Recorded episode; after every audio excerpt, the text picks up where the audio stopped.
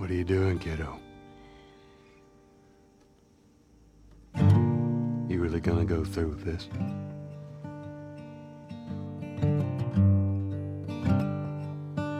I'm just a poor, wayfaring stranger traveling through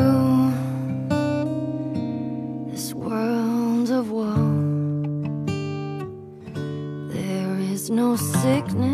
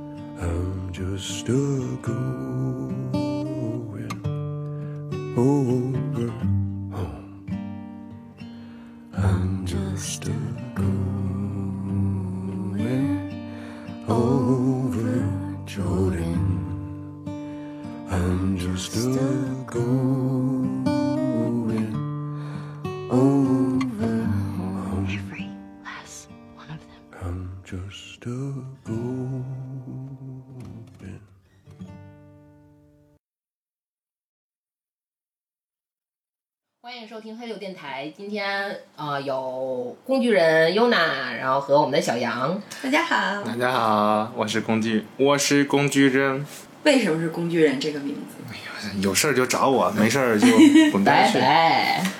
我是游戏的主角，游戏的主角基本上都是工具人，对不对？啊，但是其实工具人应该是功能性很强的角色。但我功能性不强是吗？呃，除了工具性，除了功能性很强以外，还有很你比工具人还多了一个人物性格也很丰富啊、很扎实，人设很扎实。是谁给我做的人设？我不想当工具人。我们今天要录呃那个《最后生还者》的花絮，算是一个小番外吧。补录补补录录是吧给大家充那个补充一下一些信息吧，因为之前聊得太嗨了，然后很多相关有用的信息，如果没有玩过游戏的话，可能都听得有点云里雾里的。对、嗯我就是个游戏小白，所以对这方面不了解。我我我我找他们来追根溯源。但是这也说明一个问题啊，这个小杨姐姐她平时不了解游戏，但是她因为听了我们这个番之后，她去补番了，把之前的这七年前的东西都补上了。我相信还会有很多这样的朋友，但是呃，大多数的朋友们都可能对这个游戏有不了解的情况，那我们就会把之前嗯有一些遗漏的地方呢给它补完，这样的话让这四期节目吧。加起来能听得更立体一些，然后我们再补录一些小的花边儿和花絮，把它给插到一起，大家听的就更完整了。嗯，我们来先说一下那个剧情吧，先给大家简单的介绍一下这个呃它的 Part One 和 Part Two 的剧情。嗯，来工具人上工具人。这个工具人讲述啊。那我们从百度上给大家找到了这个《最后生还者》第一部的一部分游戏简介和梗概，那以助于这个不了解这个游戏的朋友们啊，去了解整个游戏发生的一个故事，大概一个背景。那这个故事呢，发生于二零一三年的波士顿隔离区。那在那一年，在这里发生过一次大型的真菌感染。那感染这个真菌的人呢，会变成丧尸。那这样的一次真菌的大爆发，几乎毁灭了所有的现代文明。那美国政府呢，就迅速封闭了整个波士顿这个城市，它以防止这个真菌啊传播到外界去。那不过还是有很多幸存者啊，在这个波士顿隔离区里生活。那后来呢，这种真菌感染啊、泄露和扩散啊，导致这种隔离失去意义了。那整个美国人口就比较密集的城市啊，都遭到了这种真菌感染。也就是说，整个美国因为这一次真菌感染沦陷掉了。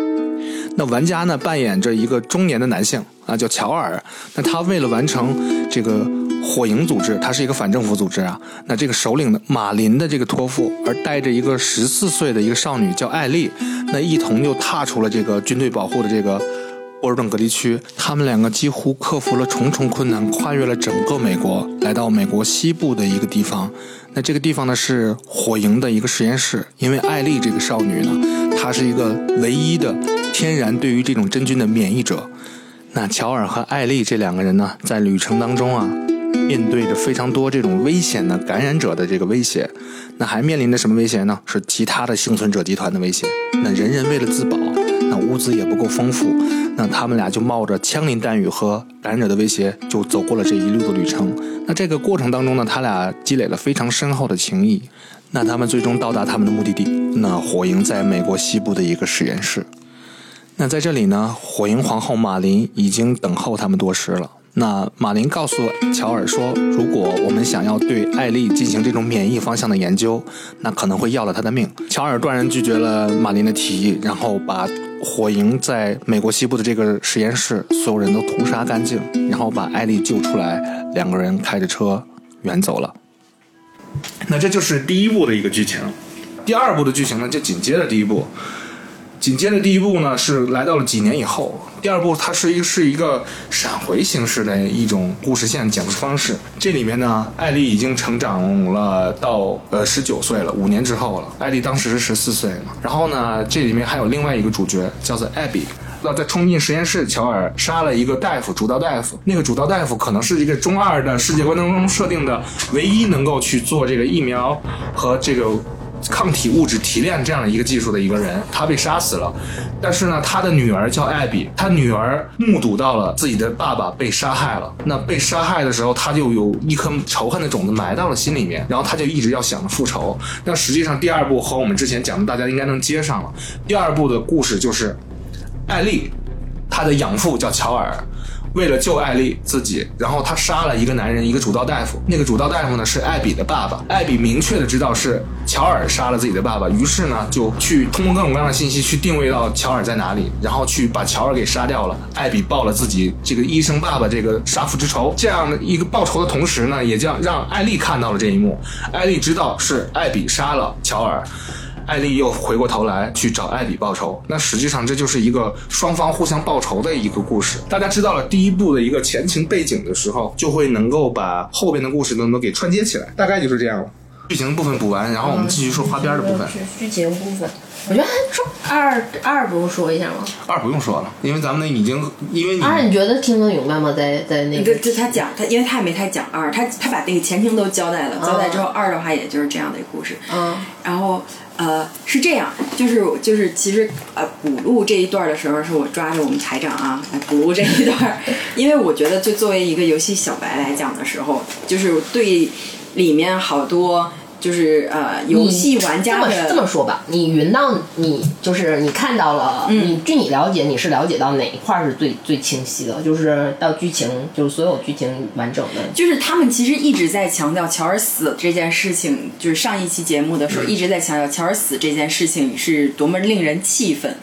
然后我能理解那个气愤，但是为什么气愤我理解不了。然后我就去补了很多的东西。这个补吧，可能就是不只是呃，游戏是二零一三年的，后来在一三一四的时候也出了一个当时游戏。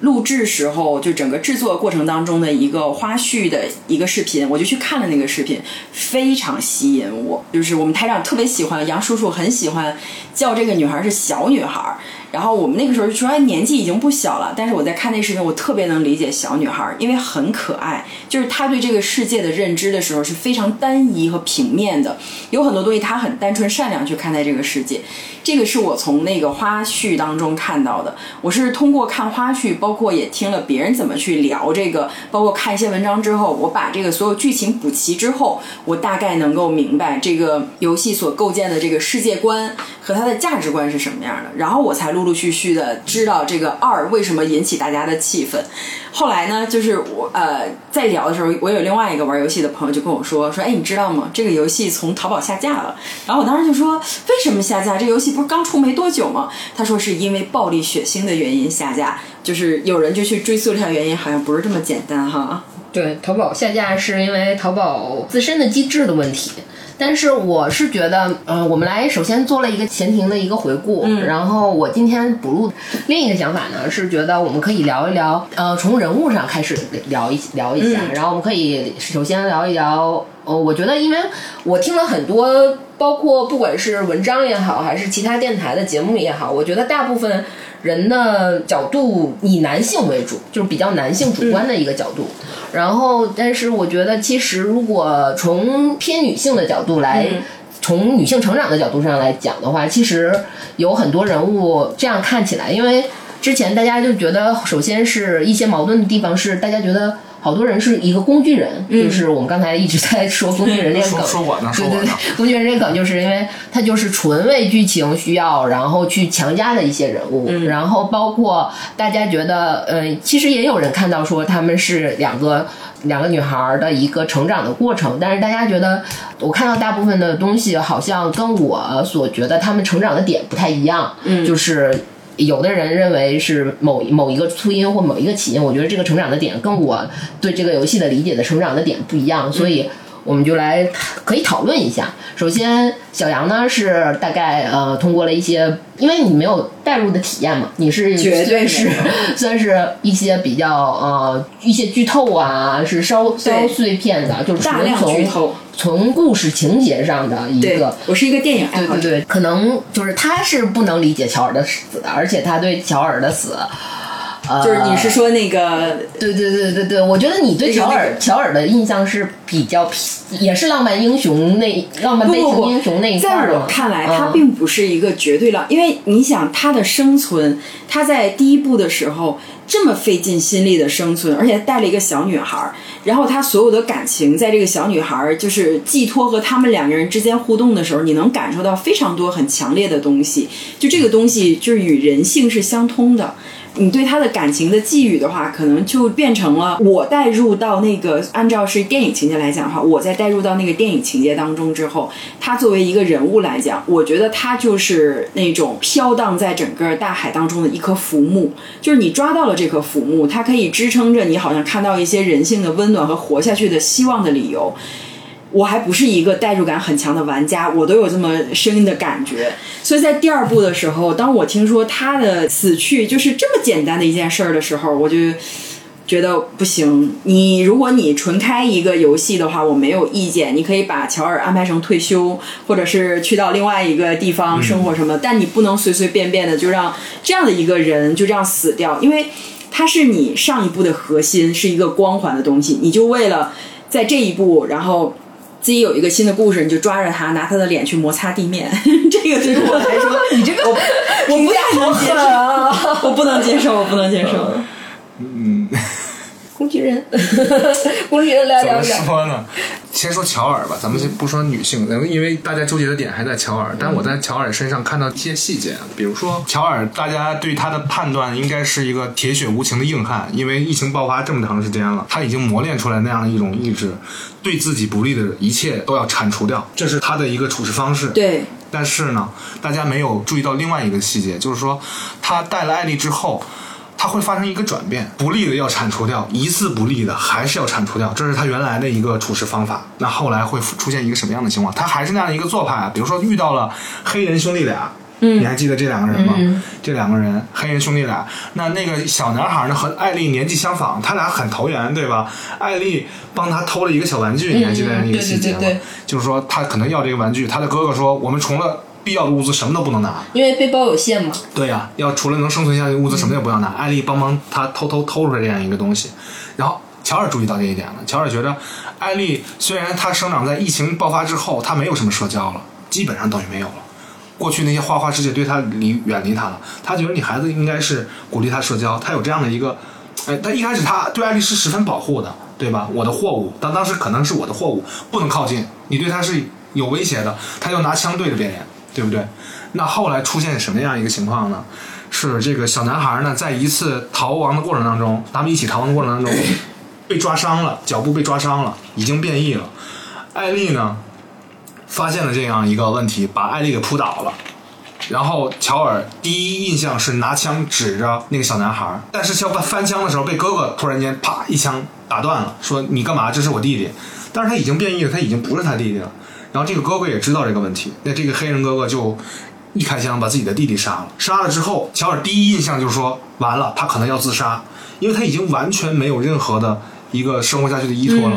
乔尔非常不愿意让他自杀，说 take easy。easy，放下枪，你可别死了，咱们一起上路，多一个人多一个帮手，你可不能死。以前乔尔可不是这么想的，你爱死不死，跟我有毛线关系？嗯，但是乔尔突然间没了，不想让他死，一直在强调这一点：你不能死，你不能死，你你不要这样。这个黑人哥哥抱了自己的头的时候，乔尔表现的是非常非常郁闷的，因为他让艾丽看到了这一切，这不是他这个年纪应该承担的那些东西。嗯，看到了弟弟突然间就死掉了。被自己的哥亲哥哥杀了，然后亲哥哥因为这样的一个行为把自己给了结了。那这样的一个过程，乔尔是完全不希望看到，就什么惨，他表现什么很虐嘛。但是乔尔非常非常讨厌看让艾丽看到这一点，她自己也唤醒了自己原来那样的一个认知。就是父爱的一个代入嘛。但是这个其实更像人性的一种，就是当你总归会，其实谁都不是绝对的铁石心肠。对然后就是我觉得第一部，就当然我是属于那种就是随便看了一些碎片的东西啊，然后但我觉得第一部真的让我觉得它特别神作的地方，是他真的可以在很多。就是性情上也好，或者是事情上也好，它可以让你看到那种潜移默化的变化。这种变化可能是你体会不到，就是你呃没有办法直接用感情或者肉眼去分辨。但这种变化会作为一个玩家来讲，你会一直一直慢慢慢慢的滴水石穿的细无声。对，就 是滴水石穿，让你感受到，然后那种感受到最后是其实是非常强大的。就是这个，我觉得就是比那种硬要给你一些情节去说服要强太多了。所以他说这个我极同意，就是你在最后你杀的这个人死的这个人，不见得一定要是英雄，但是是一个温暖的人。就是他其实是你看到的是一个特别好的人离开你，对我觉得是这个的影响。嗯，嗯，其实我觉得当时也说到补录的问题，是因为我们在录前前上一个上中下的时候，那个我那个时候还没有把整个游戏都通关结束，嗯然后大概是玩到艾比西雅图的第二天结束那个那么一个状况吧，然后。结果我们录完那个节目之后，我就把那个游戏迅速的通关结束了。呃我之前其实，如果大家听过那几期节目的时候，大家会觉得我我是感觉好像我是一个很冷血的人，我对乔尔的死表示一切都可无对无感，很无感，一切都可理解。虽然我也很喜欢乔尔这个角色，但是实际上补录的还有一个情感因素是在于什么呢？是在于在我在我通关之后，片尾曲响起的时候，就是那个黑屏，然后片尾曲响起的时候是那个艾艾丽和乔尔的一段哼唱的时候，我哭了。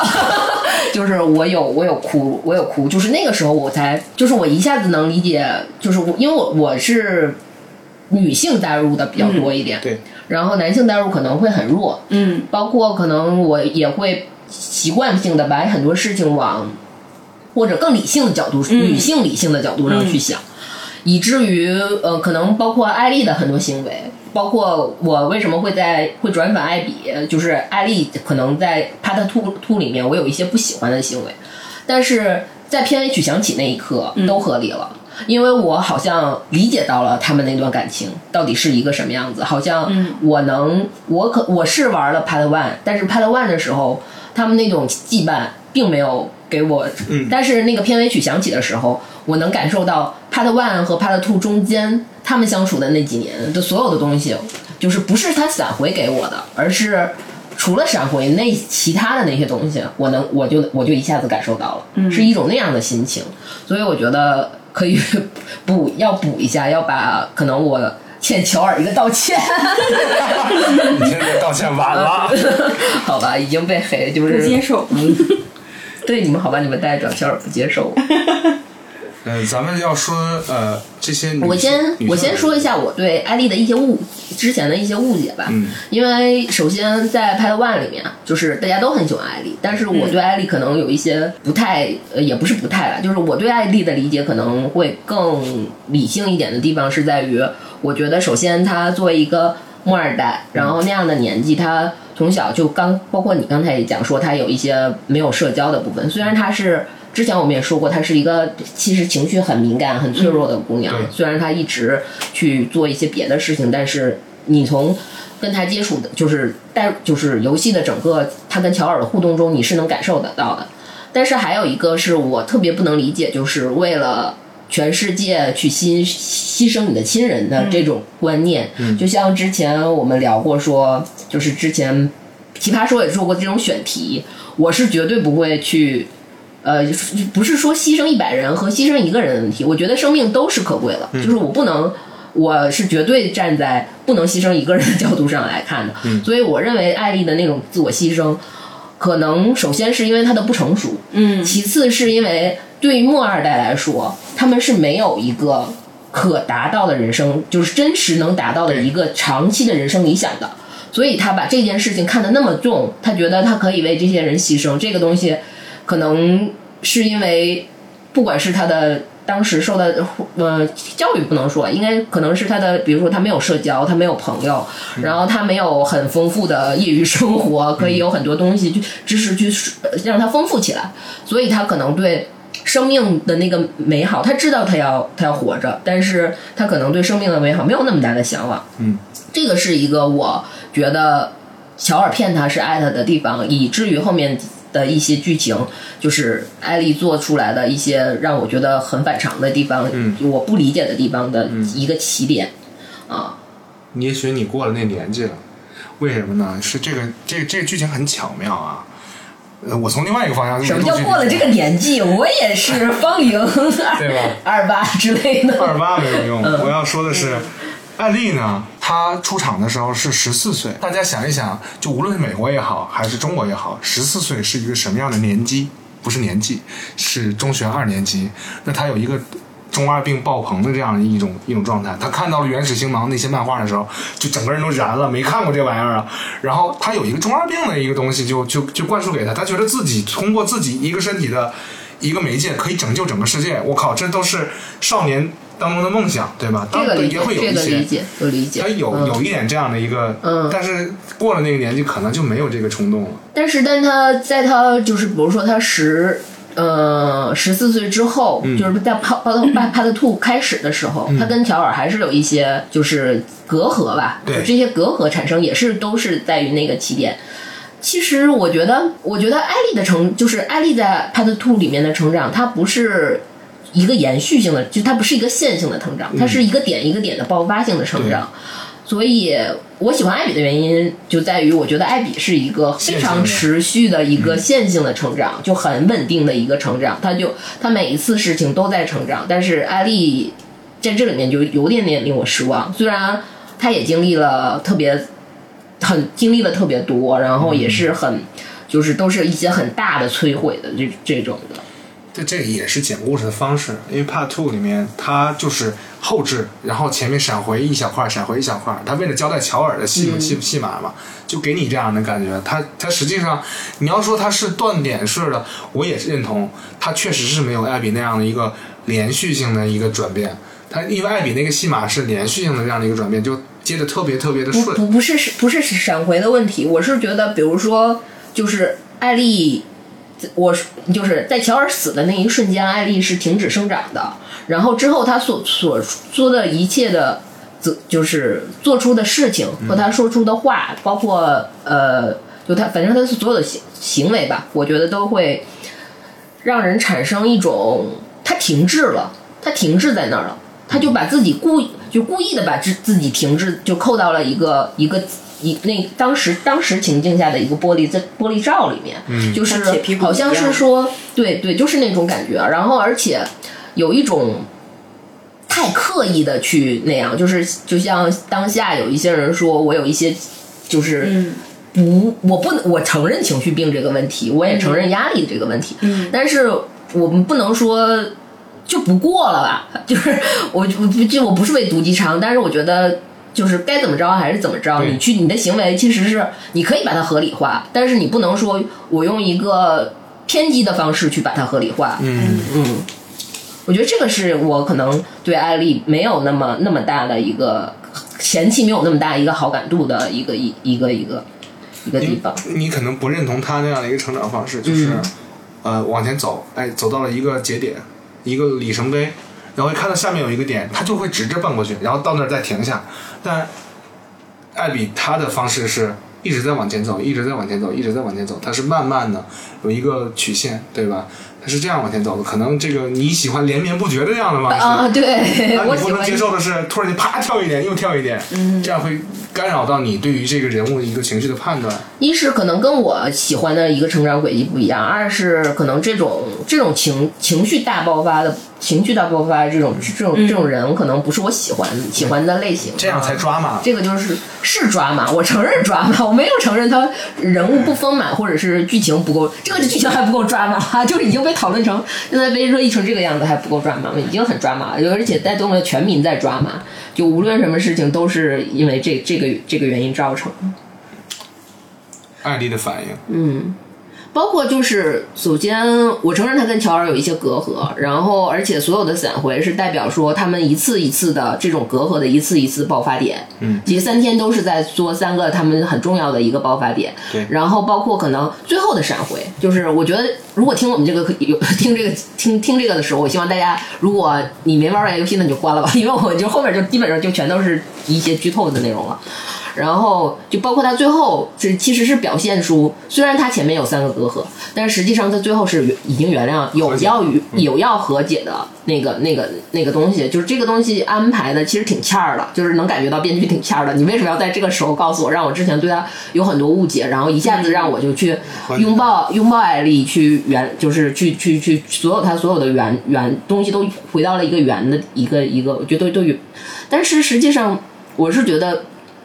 如果你真的呃是，如他最后的和解也导致说他对乔尔的死那么那么那么的伤心，给你又剪又插了一刀，我觉得是这么一个情况。但是实际上，你你就只爱乔尔吗？不，对啊，就是我觉得艾丽她就不是不是说她你就能只爱乔尔，你要呃，可能这个也是我难以理解的点，就是嗯，如果一个人死掉的话，你你你生命的所有的全部就都结束了吗？或者你失去了一样东西，如果这个东西但是它一直是你人生生活的目标，或者是你唯一的一个生活的轴心，那你这如果人这个人就这个东西失去了，你其他的生活就都不要了吗？不是，嗯，我觉得可能这里面还有一个挺重要的一个前提，就是因为他作为一个玩家，就我我不是揣测你啊，我就在想，如果我作为一个玩家的话，我可能前提我是知道的，在第二部设定的时候，这个这个不是真实生活当中我们无法预测的，嗯。我知道这个是被人设定的。对，然后这个人这个编剧是在故意做这件事情，对。来就是他做这件事情，对他很刻意。对，只是嗯。也许是为了带有更多的冲击力、冲击性去给这些玩家，但是他带给我只有恶心，所以我会很生气、很气愤，可能是有这个前提在。所以，如果是真的现实生活当中的话，这样发生的事情，英雄也好，或者平民英雄也好，或者只是普通人也好，这样离开或者消失的很多，你也不得不去接受，对因为因为我不知道上帝的编剧在哪里，但是这个我知道。我可以去，我可以去 Facebook 上骂他。但换句话，换句话说，我可能是说，小艾丽在完成复仇的时候，她其实伤害了很多人，这个过程她有伤害到他人。对，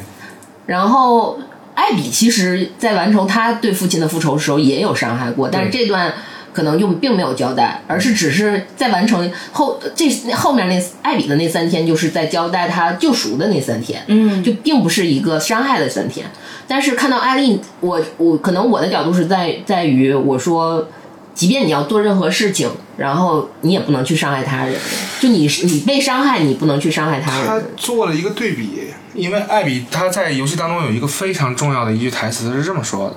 他说：“你杀了我的朋友们，我为什么要放过你？对吧？”但是大家想想艾比的所作所为，就是到那之后，这个定点狙击弄死之后，这个这个完成深藏功与名就拂袖而去，没有没有杀害汤米，也没有杀害他那些其他的人，他们就撤了。但是想想艾丽干了什么，好像一个都没放过。对，因为他们只是说当时想把所有人灭口，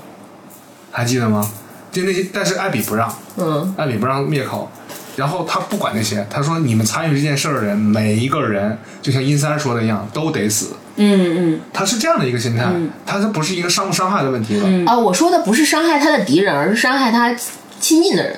伤害他亲近的人也有，他们都有过，比如说。艾丽，是前期就是他他会有，但是你我能前期能体会到的就是艾丽在伤害他对。周围的人。是的，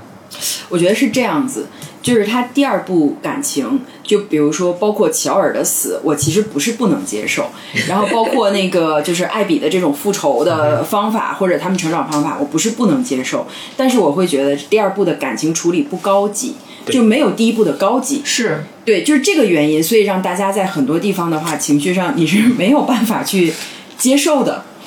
哦，我还听到了一个，就是我还看到了一个所谓的言论，就是说，他说，就是游戏是游戏，影视剧是影视剧，你不能把游戏作为影视剧化。但是实际上，从就我本本玩家来说，就是以我个人来说，其实我对游戏的需求。可能更是故事线，就跟看电影是没有看你电影和影视剧是没有区别的。我更爱，就像我们之前也说过，我更爱的是它能比电影和影视剧给我带来更多，而不是说它不如它不是电影和影视剧。对，这是是这样的概念。，我享受的就是故事，我享受的就是这些。就是他如果能把那些东西合理化的，然后可以慢慢慢慢一点，通过一些可能一些事情，然后包括好像我们今天也聊到，就是说那个整个艾丽的成长，她在一些东西的接受与之前的时候不了解到后来的接受，她其实是有成长的嘛。然后就包括他的这个成长，其实他都是跳崖式的去成长，对对我真的是老年人接受不了。就是我们的监制大人，然后对他的这个成长，他给他给了一个解释。我在想，就他的那个解释，如果是就是在这个游戏当中可以多处或者是更细腻让我感受到的话，我觉得我完全可以接受。然后，但是他这种是没有的，确实也有一部分，也不能说完全没有，但是很弱化，不够，不够我觉得是不够的。也有可能是编剧有意而为之，他为了这个故事后面去怎么讲，你不能把它掏出来太多，然后铺在那儿，然后让你一层一层往上去。他有他自己的设定，嗯，呃，就是可能是出于这个题材的一个限制，或者他自己布局的一个限制，他故意这么做的。嗯，我觉得布局的限制会更多一点，因为真的在结尾太真的它的结尾惊到我了。嗯嗯，就是我觉得，因为我在玩一的时候完全没有任何就是说会有情很大的情绪波动。就虽然大家都一就是很封神的一部作品，我没有很大的情绪波动，可能也是因为老游戏的原因。嗯，然后可能在我七年之后的我来看是一些套路，但是在玩二的结，在玩了二的结局后的时候，就是包括我是从什么时候开始，不只是说他在就是后面出片尾的时候，是在艾丽和艾比最后一场战斗，在海滩那场战斗的时候，我发现那场在那场战斗的时候是没有任何提示的。就是正常，他会比如说有有你闪躲的时候，他会给你闪躲，他把所有的游戏操作提示都给你全关了。全关掉了，嗯没有你完全是对没有什么都没有，然后就是两个人就是而且包括拳拳对拳拳到肉的那种打，而且两个人都很疲惫，然后在海滩上那种。你就你两个都心疼，我觉得这种可能是如果真的不喜欢艾比的玩就是玩家的话，就可能不会喜欢艾比。但是我是真的是完全可能我我的主观代入是从二开始的，不真虽然我补了，就是我也是按照时间线玩，但是我主观代入可能就是二开始的。所以在海滩那场戏的时候，我就已经开始心疼了。嗯嗯嗯，你从那个时候我真的入戏了，然后我就有一点点就是眼眶泛泪的那种状态，然后包括那一那个就在那个时候，我感觉所有人的情绪我都体会到了，所以它的结尾非常精彩。嗯，那我就以一个游戏小白来问一下啊，那你觉得他就把所有的就是他的这个设定，游戏的设定，把所有的提示全部都关掉，感觉这件爽不爽？玩的时候，我觉得挺爽的，就就是代入感。增强强，增强，啊就一下子就增强了。就是你有一种你中有我，我中有，你就融入到他，你就你你就是他了的那种感觉。嗯，呃，我有一个不一样的解读啊，是因为呃这样的一个操作方式，就把所有的 UI 包括包括那个抬头显示全都关掉，嗯，其他游戏也会有，但是我没有感触这么深。呃，是因为这一场戏，就是他俩在最后的搏斗的一个过程当中，所有的提示全隐掉了，只有你打我，我打你，只有仇恨。但是呢，他又无关无关乎于仇恨，也就是说，他制作组制作组是在提示你，这场战斗跟谁赢谁输一点关系都没有，嗯，你只需要看到这两个人在一个有一个羁绊，他俩在羁绊在蹦在在碰撞在爆发，然后究竟是什么样的一个结果，你把这一段玩完就好了。他把所有东西全给你引掉，把你拉进去。你记不记得那个又说到《死亡搁浅》，《死亡搁浅》的结尾的时候，他在那个海滩上会嗯跑来跑去，跑来跑去，你不知道要往哪儿跑，然后就是会，你可能就会，然后就是偶偶尔就会触发到，对，那个时候我就有跑反过，但是在就他把所有东西都会引掉之后，那个就没有这个这种高级，对这种高级，这种感觉高级，他俩是一样一样的，但是这个就感觉很高级。虽然因为那个是因为你毫无目的嘛，这个是因为有对打，这个可能有点有点不公平这么比较，但是。那是因为情绪带够了。如果他的那个情绪带够了，他在海滩上跑无聊的跑来跑去，你也会觉得是 OK 的。嗯所以说这个游戏其实就是就除了故事线它的失败之外，其他的地方还是有很多可取之处的，是吧？当然有。对，当然有而且我特别想说的就是艾比的那条线啊，真的啊，真的是爱艾比，就是艾比的那条线，很多人说是欧文改变了他，但是我觉得是乐夫姐妹改变了他，嗯，是完全是，乐就是夫姐妹是谁？乐夫姐妹是她在当地那个邪教，邪教当中的叛徒，啊对邪教中的叛徒，就是因为他所有的闪回，就是他三天的闪回带入的是他的父亲和他跟所有欧文的互动。嗯，但是我我非常我要表示表表示到现在为止，我要表示我非常不喜欢乐夫那个不是乐夫欧文欧文这个人。嗯，然后我觉得是为什么是乐夫姐妹把他、把他这个欧文是谁呢？欧文是她的前男友、哦啊对对对和他现在的好朋友，他俩有了孩子了，啊，对对对，然后很尴尬。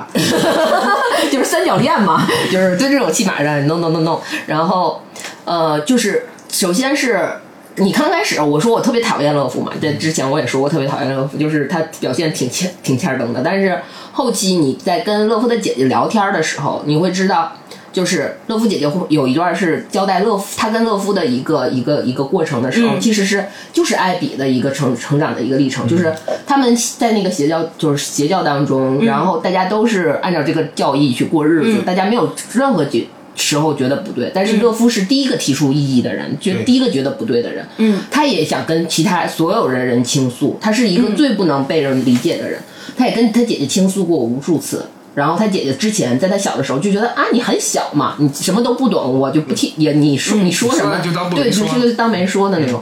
但是后来，当他姐姐就是发生了一些事情之后，他姐姐意识到说，这个这个这个我们信的这个邪教真的不对的时候，嗯嗯。他就特别心疼他妹妹，嗯。然后他就决定跟他妹妹逃出来了。嗯。然后他就觉得是说，是因为他很多的伤害可能是来自于他在这个邪教不公平的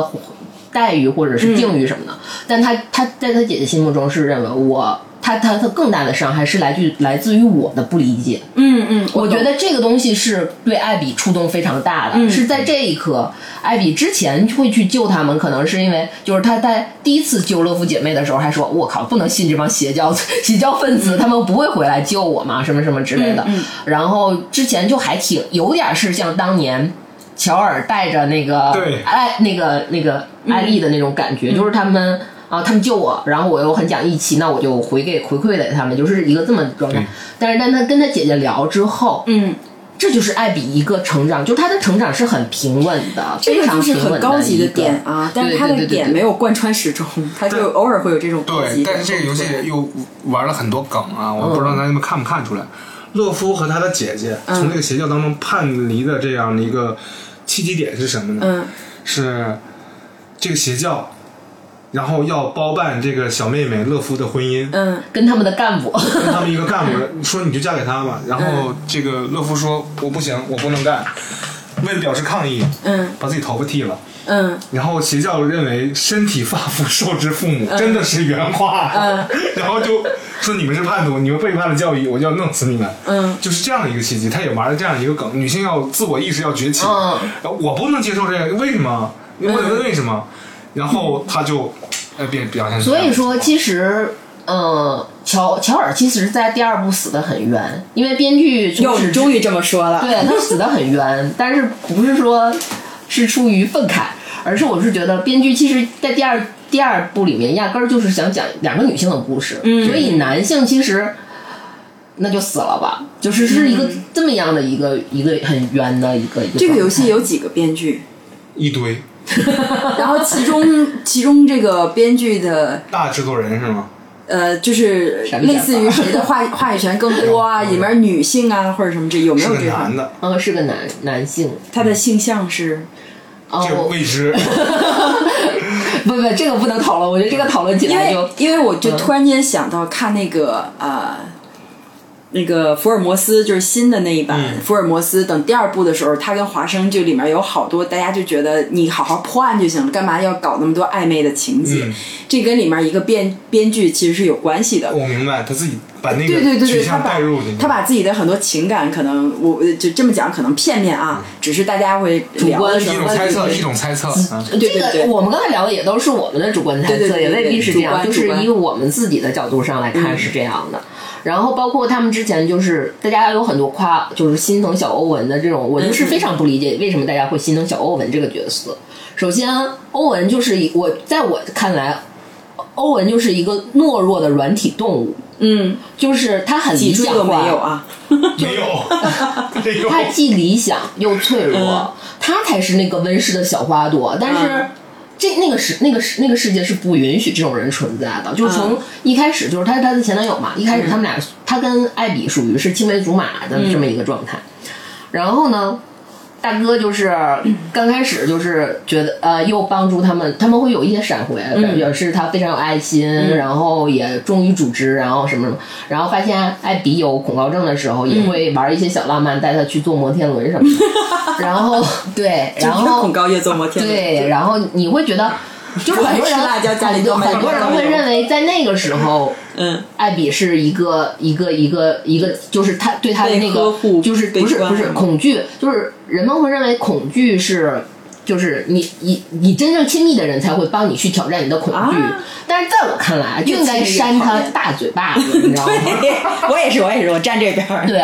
然后老娘就是怕高，对然后而且你看乐夫的那段，就是我虽然说乐夫那段很贱，就是挑战自己啊什么什么那种的，但是实际上那个时候艾比心里是有一个信念的，嗯，然后他跟乐夫的那种那种那种就是就是他都是非常有条不紊的、循序渐进的去跟乐夫带他走完那段之后，其实艾比还是怕。因为你从操作上就能感觉出来，他还是怕。嗯，然后等到他再去找乐夫回去的时候，会有路过什么什么，他就没有那么那么抖了。对，然后其实是乐夫帮他战胜了这个，那那你怎么能说是当年那个欧文。PUA 摩天轮搞的呢？对吧？然后还有一个就是就是欧文他老婆的死和欧文的死，就是触动，就是让。艾艾丽。丽觉得他欠艾比，其实他刚开始不觉得，但是在那一瞬间，他觉得他就是也是一个他一个点的地方，是是地方也是。他的死也是也是欧文造成的，就是其实艾丽当时是在一个犹豫不决的状态，不想开枪，本来对对对对，欧文不去抢枪，他不会去开枪。嗯。然后为什么他们会闹得分崩离析？大家不在那儿，没有人去，没有人去支援他们，也是因为欧文觉得他不相信 W L F 嗯，对那个组织，他觉得那个组织不好了，然后他就要去去寻找火营，就是欧文寻找火营的目的目标是其实是逃避，但艾比寻找火营的目标就真的是希望。嗯，我觉得这种对比是非常强烈的，然后以至于就是他所有的东西，就是我跟我女朋友的一些冲突，或者是我老婆怀孕期间我的一些烦闷，我不能排解了，那好，我就去寻找理想，这是什么狗屁道理？然后还前女友睡了一下，对，还把前女友睡了一下，然后我觉得就是他老婆欧文他老婆就说艾比。艾比要去，我就不去。这个这个这个反应非常，我觉得就正常非常正常。他不是一个工具人的状态，但是非常正常、非常真实的。然后艾比也说，以艾比的性格也一定说，那你们就去吧，我就不去了。嗯，这个东西都是，我觉得两个人都非常正，就是不论是欧文的老婆还是艾比，嗯，因为这个关系很难处理。我觉得身为一个女性，是把这个我觉得会看得很清楚。然后为什么会觉得，就是欧文这所有的表现就是一个软体动物，然后造成了一个最大的，我觉得是一个最大的伤害。嗯，我我突然间你们说到欧文的时候，我当时我也和你一样的想法，我就没找到一个词儿来形容他。你这种软体动物，我觉得依然不够，依然不够透彻。透彻嗯我想到了一句地方话，叫“龟孙儿 ”，真的是龟孙儿。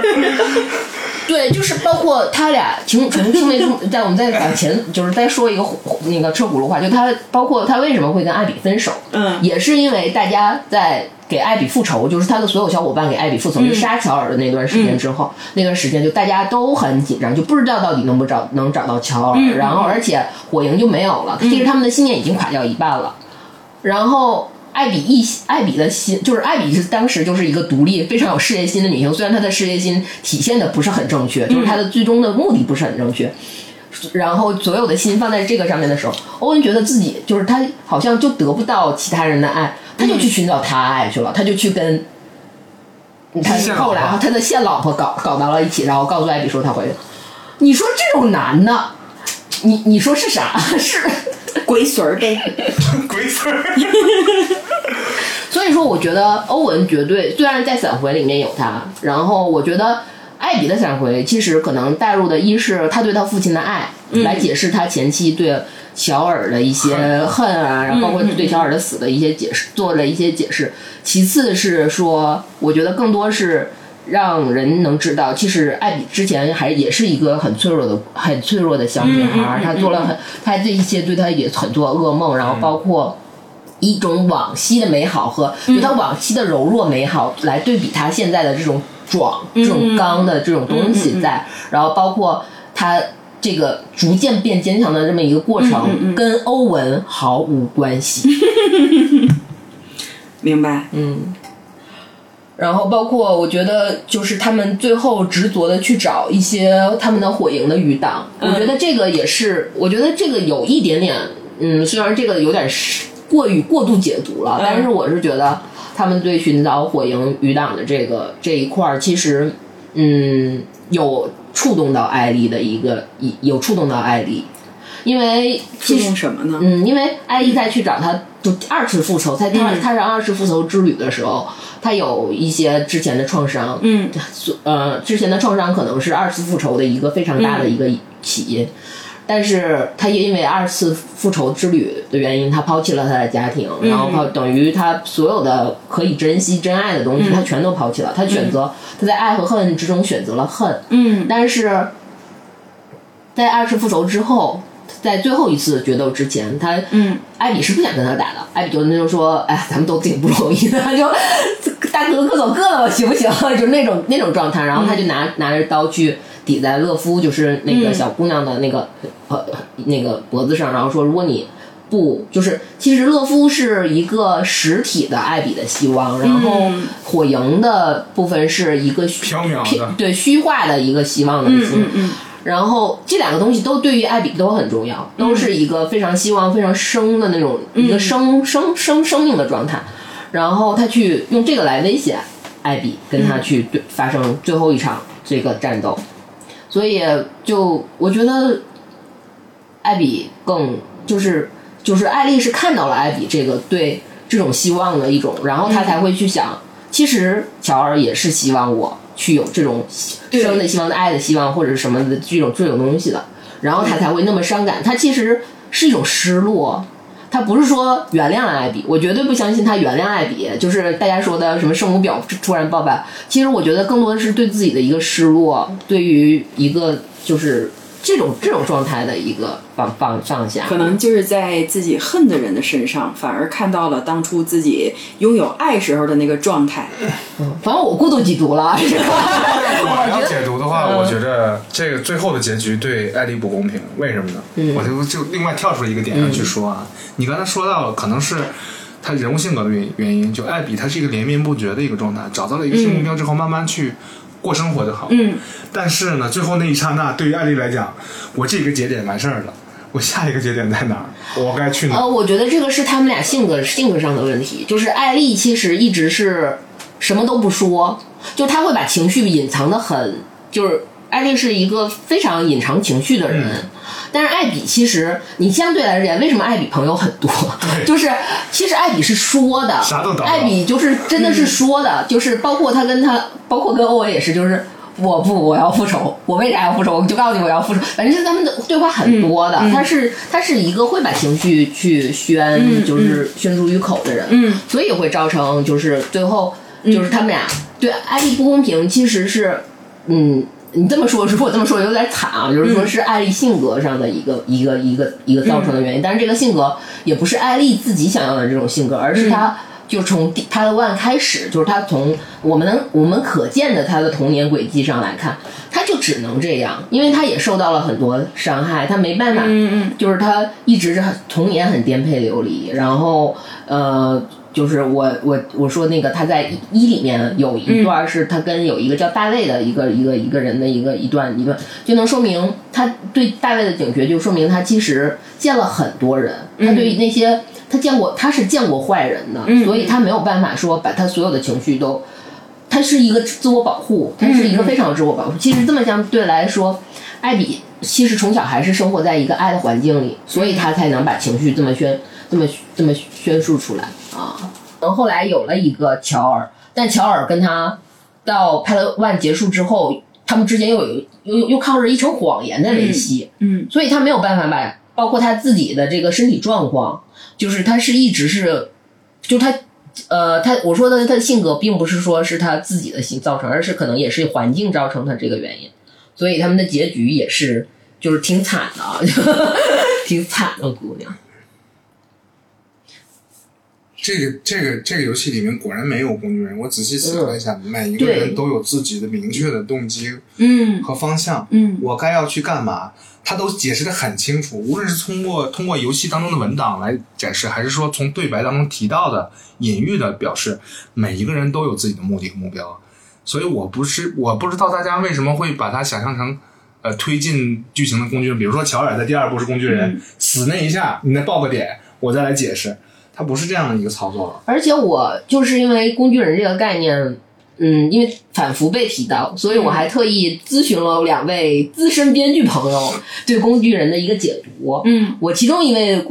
我一朋友 A 呢，跟我的一一给我的一个反馈是什么呢？他说工具人，他说如果出现工具人，就说明是编剧的失败。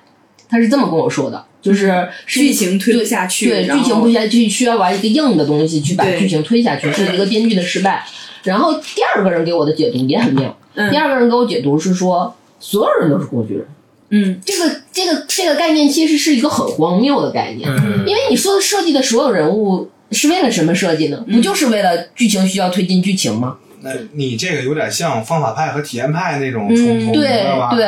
然后以至于我就会是，我就会从他们，如果是从朋友 B 的角度上来讲的话，真的这个这个这个这个假设就并不存在。但是如果从朋友 A 的假设来看的话，我就想到，我就去想想了一下他们这个所谓的工具人啊，首先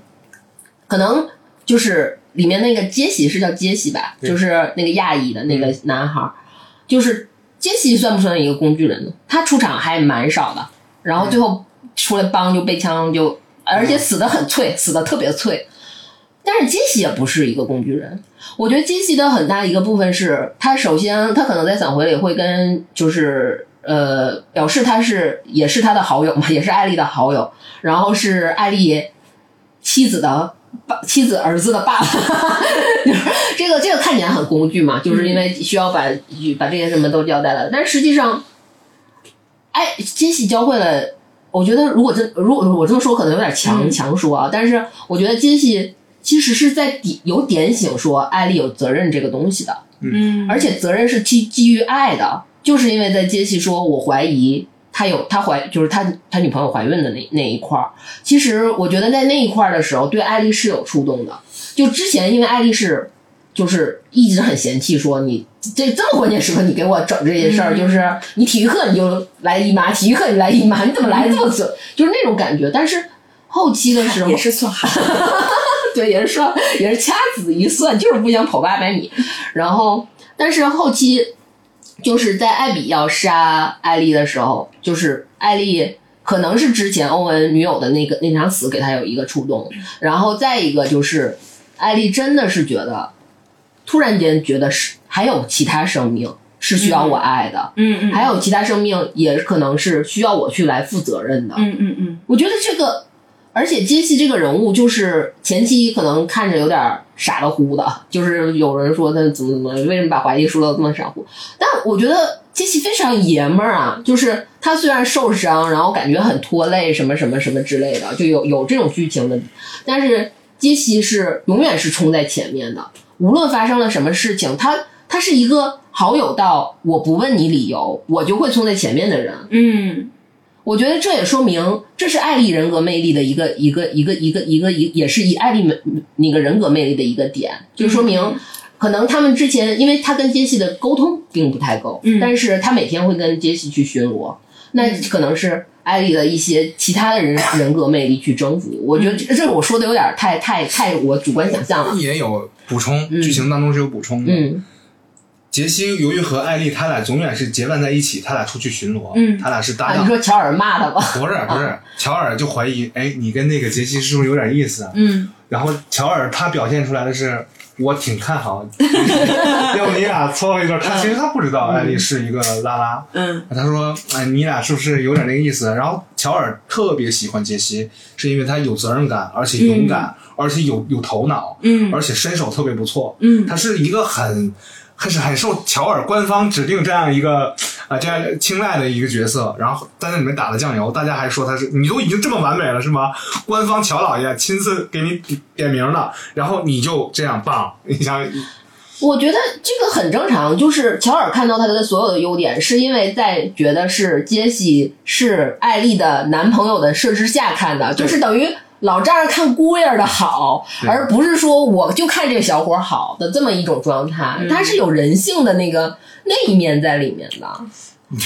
这种可能会比较，哎呀，我说的太东北家庭了、东北一家人儿了。我觉得，我觉得嗯听的时候，我会感觉到你们有好多东西是特别，就是很隐身的，有好多东西可能是自己在玩游戏当中，可能才会去意会到。我觉得游戏不只是战斗，就是因为我可能看的是剧情，就是我看剧情更更在意，所以我我很我很多是我会去看那些线索，对，看那些对白，看那些线索，看那些人物的一些一些一些互动，所以 我会在这一块儿会更在意一些，而。好像有一些就是，如果你光顾着战斗或者操作，或者是说大的，以至于忽略了这些小的细节，只注重大的剧情节点的话，嗯那造成这个误解其实很容易理解。嗯，这有的人玩游戏的诉求就在于战斗这一部分，他可能剧情就大强制过过场的话不能跳过，他也就看了，嗯。他只了解这些。但是游戏当中有非常多的细节呢，嗯。是靠一些小的对白，就一边玩的时候一边一些小的对白去补完，嗯。还有游戏当中你只找到的各种日记、文档、笔记，用这些补完，他没看到。因为我突然想，就是夏天的时候有几部是必看的电影啊，我就是我我自己有两部就是动画片《夏日大作大作战》和《萤火之森》。嗯，然后《萤火之森》的话就是一个短片，特别小，四十来分钟，它正片的时间也不超过三十九分钟吧，可能。然后它里面的设定是，女主角呢就是一个小孩儿在森林里面迷路，遇到了男主角，男男主角叫银，然后银呢是等于是它是一个算是一个精灵，但它实际上是被呃森林里面的精灵救活的一个人。然后他是人类，但他救活他之后，他当时已经是要死掉了，但是就是为了能够救活他，所以他就以一个非人类的状态生存在这个森林当中。其中一个大前提就是是伏地灵，就是我说我怎么说完这个这个故事变得阴森了？困住了。然后他在说起来就想起来伊藤润二了。然后他他这个地方的时候，他就是。呃，一个大设定就是他不能碰人类，所以他当时去救那小女孩的时候，小女孩没有任何的那个防范之心，一看有人来救她，特别开心就扑过去，然后那每次扑过去都会被人揍，然后就说你怎么就记不住呢？我你不能碰我什么的。反正后来因为那个时候他还小，所以他每一年 那个那个夏那个森林是在他爷爷家附近，然后他每一年都特别期盼夏天可以快一点去那个爷爷家，就可以去森林见银，所以他们俩关系一直都是这样。到这个女孩儿后来的时候上了初中，她就穿着自己初中的衣服给银看，然后呢上了高中之后，她就穿着自己高中的衣服去给银看，就会跟银就说说那个你看我上了高中，但那个时候两个人的状态都已经非常懵懂了。后来呢，也是日本校服比中国校服好看，这要穿中国校服就毁了。也不一定。你看现在中国校服好多电视剧也还可以带入。北京四中，我考上了。你别说你做不做核酸，你就来看我。然后，然后他在后面的时候，就是那个银就想带着他去参加一下属于他们妖怪的庙会，然后跟人类的差不多，两个人都特别愉快。在这个时候呢，就还是有一些纯情的举动。然后最后的时候是有个小男孩跑一跑，因为他的这个妖怪庙会也非常热闹，常常会混混进人类来看，所以一个小男孩在跑跑跑的时候，他就伸手去抓了，抓完之后，这个时候他的手就变成了荧光，在一点点消散。这个时候两个人都说啊，刚才那个小男孩原来是人类啊。然后但这个时候他特别开心，他就转过去去跟那个那个女孩就说：“你来吧，我终于可以抱你了。”这个女孩就非常开心，就冲过去就抱住他，然后抱着他之后，等于就是一个刹那吧，之后这个人的形影就消散之后，只剩一件衣服在地上，所以其实很难受。这个女孩就抱着她的衣服，拿着她的面具，因为这银每次出来都会戴一个面具，然后拿着她的面具，然后这个时候她心里想的就是。呃，就是我最后抱到你，其实我还是很高兴的，我们就是还是很欣慰的。但是我可能，呃，在以后的很长一段时间，我都没有办法期待夏天了。就是他会有这个话在，就是你看他也是，就是他前面有好多关于这个感情特别好的一个，了，就是前面对于这个感情有好多特别唯美的一个设定，就可能四十分钟我都在铺，但是最后这个男的死掉是，就是他都不是去救这个小男孩，就这个小男孩跑着要跌倒的时候拉了一把，就让这个主角就死掉了。然后当然就是有一个非常非常那个被常提及用烂的词，就是意难平嘛，你可能会有这种情绪。但说实话，我在看完之后，我的这种情绪并不是特别强烈，因为到最后这个女孩的态度，包括她最后补了这一句话，就是我可能很久都没有办法期待夏天，她会告诉你她的意难平。然后那个时候我就觉得，其实我还能够接受一些东西，所以就是就又说回来乔尔的死嘛，然后就乔尔的死的话，就是即便是在那种状态下死，可能大家都会觉得就是愤愤不平，但你后续的处理如果能够把大家这个情绪平复掉，也会好一些。嗯啊，对你说到看电影这个事儿，我就我要说一个我对这个游戏不太满意的点，就是我玩其他我夏天会必看的电影呢，就是小森林，就是吃吃吃。然后呢，我玩别的游戏吧，你说好歹是日本还是韩版？就日本的，韩版的没法看。然后呃不也不能这么说，一般就就看日本的。然后那个 丢失了一批韩剧粉儿。参加比赛也不错。对我，我就我天天胡说八道。然后那个就是，我就特别生气的是，为什么就是最后生还者没有吃，就吃没有打动，没有任何一个吃可以打动打动得了我。就我玩任何游戏，其实我因为我看电影，我就比如我看我是我是有这个习惯的，就这个可能是就随便猜了一句啊，就是我对他挺不满意的地方，比如说哪怕我玩动森，因为动森加了潜水之后，我就特别想吃海鲜，就是看见鱿鱼什么就想鱿鱼、海胆什么的嘛。然后你你就说包括死亡搁浅吧，我都能买买瓶魔爪喝，但是最后生还者我能吃啥呢？最后生还者呢，它这有意有意思了啊，要说花边了啊。最后生还者当中的补血道具有两种，一种是急救包自己做的，然后给自己止血，嗯对，还有一种能回回复一点点血量的是什么？在桌子上不是罐头，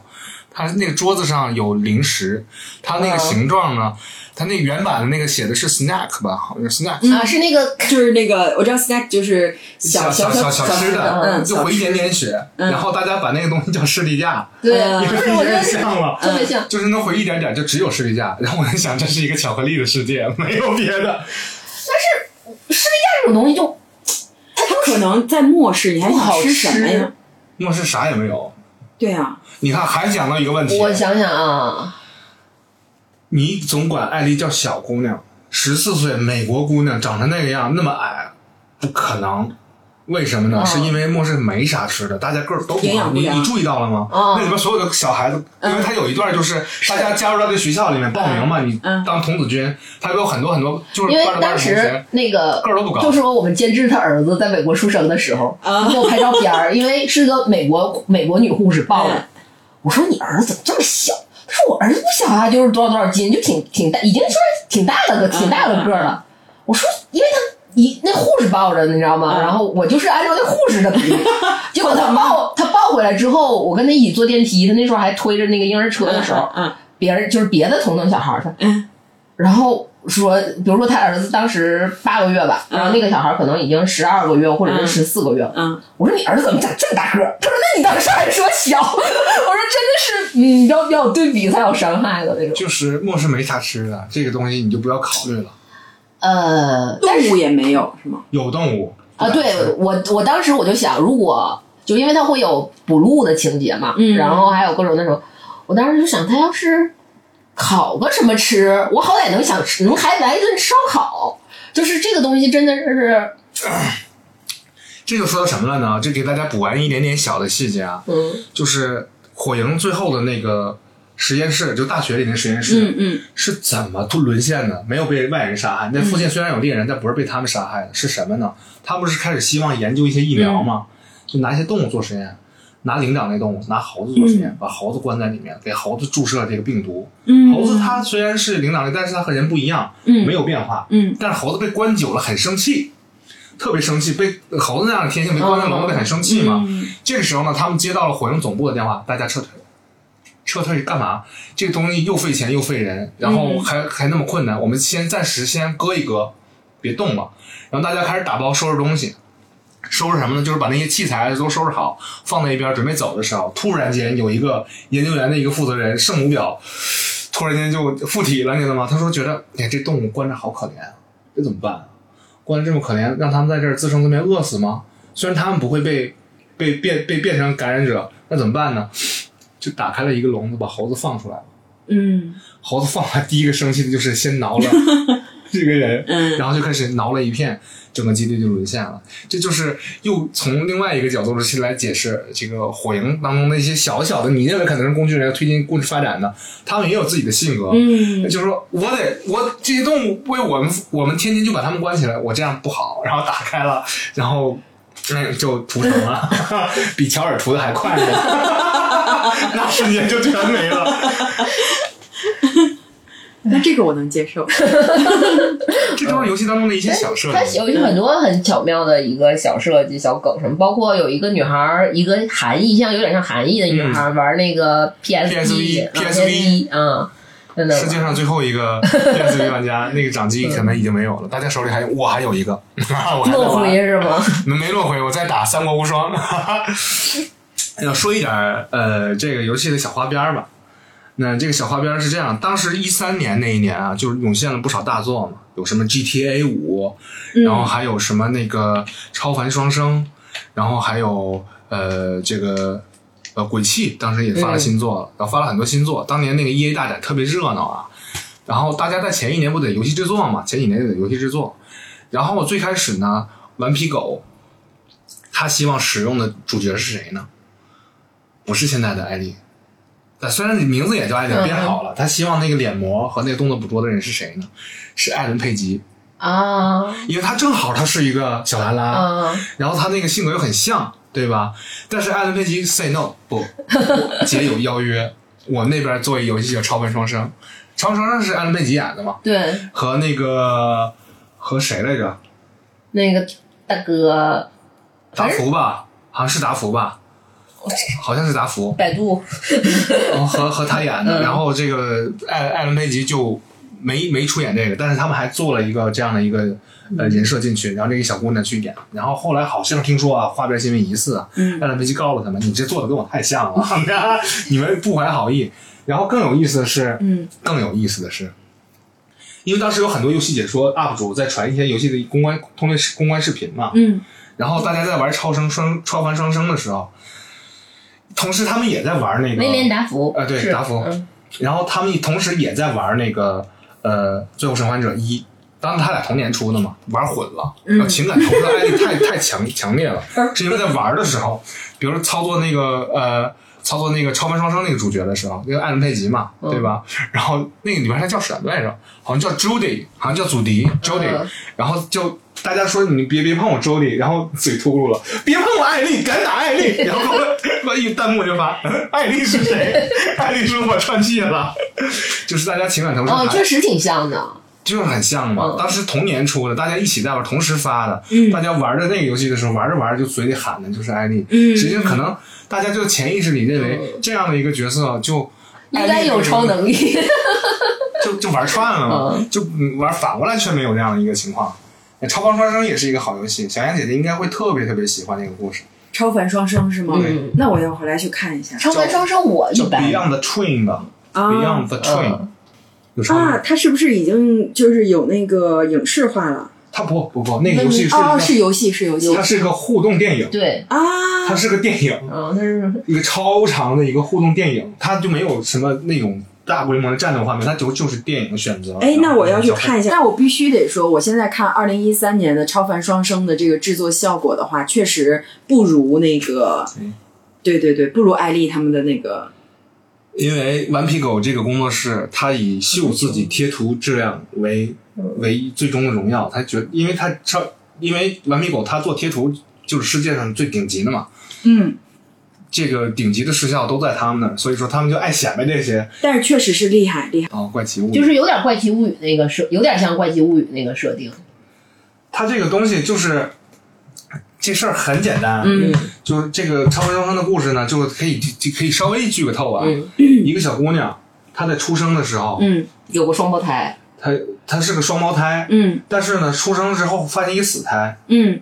死胎那个脐带儿嗯。缠在她身上，嗯，那也就是说那个魂魄附在他连在他的脐带上，嗯。就有一个弟弟嗯。就这么飘着，永远飘着。嗯。他给他这个弟弟起了个名字叫 Adam，嗯。然后他叫 Jody，嗯。然后就这样的一个一个故事，就是发生各种各样奇怪的现象，就是他的弟弟可以共享视野，嗯。可以去帮他捏死别人，可以去捣乱，嗯。因为他那个东西很人性化的是，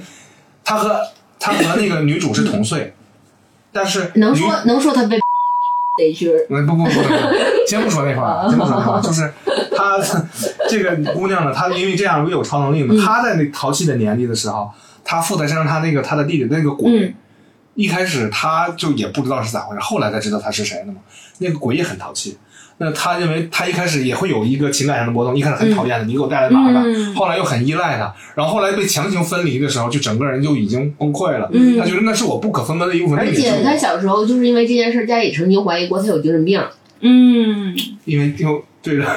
说话。对，而且家里就就都就就是太过于就是破坏力，因为是两。就是你两个熊孩子明明明明生了一小姑娘，你觉得哎呀我可以很美，完事结果发现还有个儿子，就你你家里的破坏力就是成倍级、嗯倍数级的，然后就被美国给收编了，呃这个所谓神秘组织收编了之后，就去研究他，然后去迫使他当成美国的这个特工，嗯然后去执行各种各样的任务。然后他这个东西，这个剧情，它其实没有超凡双生，呃，没有那个呃。怎么说呢？就是最后生还者就这么跌宕起伏，嗯他的就是很很小的一个私欲来做了搞那么大一个事情，去满足自己私欲。所有人他都在探讨这样的一个问题。但是，据我呃就这么说吧，就是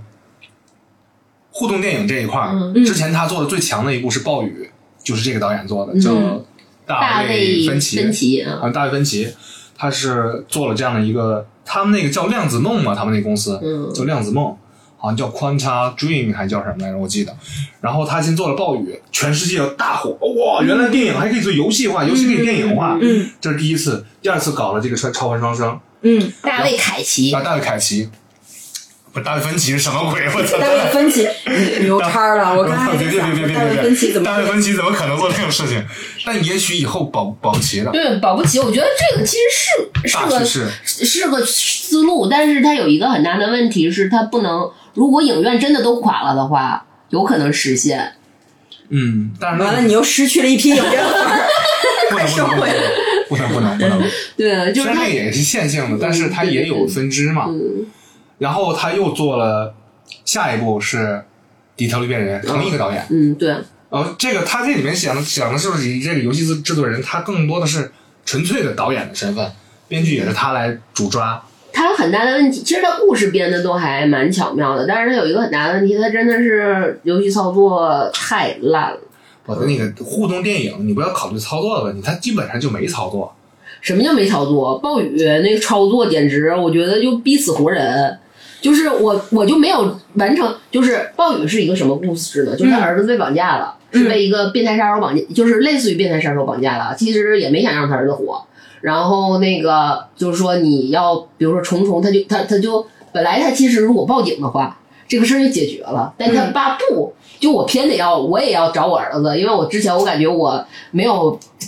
就是有点那个那叫什么？丧偶式育儿，我对我儿子没有太那个太尽的父父爱，我得嗯。给我儿子父爱，通过我来找的这件事儿，也不知道怎么想。他满足自己啊。对对对对对对，就是完事儿就就自己就自己也去找，就不相信警察，不相信不相信我们警察叔叔，嗯。然后呢就自己去找，然后对方就给有很多，他就找了很绕了很多弯路，然后貌似就有了很多貌就是很多的一些关卡，然后很多关这些这些关卡呢，我没有一个能过的。所以才会有这么大反。对，完事儿就是永远就是你能明，你都能，你都知道是咋回事儿，嗯。而且它所有也有点解谜，它有点解谜和关卡中那种性质嘛，你都你知道是咋回事儿，嗯。就是过不去，嗯。然后就菜，请教你不是他真的是操作操操作别扭，你知道吗？嗯就操作非常别扭，嗯就很很，你相你要相信我是操作别扭啊，不，我们一般都是看故事操作的这种，在我在我的眼里，基本上都是人均水平，你知道吗？就人均都能过的水平。这个你这操作不不是我我后来我也怀疑是不是我太菜了，我也有过这样的不自信的时候，然后我就去那个我就去看网站看了一眼，就是大家贴吧这种看了一眼，就说是不是我太菜了？嗯答案是很多人都说就是。也也有这个问题啊，嗯都有这个问题，所以我觉得我这个我这个现象是普遍现象，所以我是一个正常人，我手指头还是分瓣儿的啊。呃，我给大家说一句题外话，就是在 PS 三、PS 三、PlayStation Three 这这一款主机刚刚发布的时候，然后就 PS 三刚刚发布的时候，它索尼官方号称我能模拟地球，嗯。技能强大的模拟地球，然后他就放了一段短片儿，放了一个就是一个寻梦寻不着的一个纽漂演员，嗯。或者叫做加漂演员，就是加在加州漂着的一个一个小演员，然后他让他试一段戏，然后就把那段试戏就这样的一个动画做成一个实时演算的东西投射到网上来了。那整个一段台词，当时我记得我都能背下来，我觉得写的太好了，就是演的也太好，一共就三分钟都不到，就是他在讲述自己，呃，回家之后发现自己的男朋友劈腿了，嗯然后她很愤怒的把男朋友杀了这样的一个故事。然后她就试戏试了这么一段，然后后来我都已经入戏了，突然间啪画面突然出现一个摄像机框，说戛然而止，说 OK，你试戏结束了，你走吧。我说哎，是好嘞，好嘞，导演。就那个时候，就整个把我人都抓进去了。当时我不是 PS 三刚刚发布的时候看的那段，嗯是好多年之后我看到了之后，真的是给我打给给我的不是能说打击，应该说感动吧。就是我觉得人家在做什么事情，一种艺术品。当时我就知道，哦，游戏可能是要电影化了。它嗯通过这样的方式，一段影片来展示游戏的渲染技术，我就觉得游戏和电影的这个界界限可能会在未来越来越模糊。所以就后来出现了我们看到的这么多所谓的游戏，但是有很多也 不是，还有很多，嗯比如说这个辐射系列，它也是一个嗯超长的一个背景，对吧？有有很多，比如量子破碎，它也是一个电影，但是你要是把它当成电影来讲的话，又会遇到很多像你那样的苦手，我过不去。嗯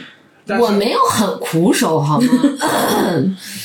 你别老给我打苦手标签儿行不行？呃，我也是玩过《只狼》的人好吗？那个著名的音乐游戏是吗？双狼，我玩双狼 行了吧？行行，就是呃，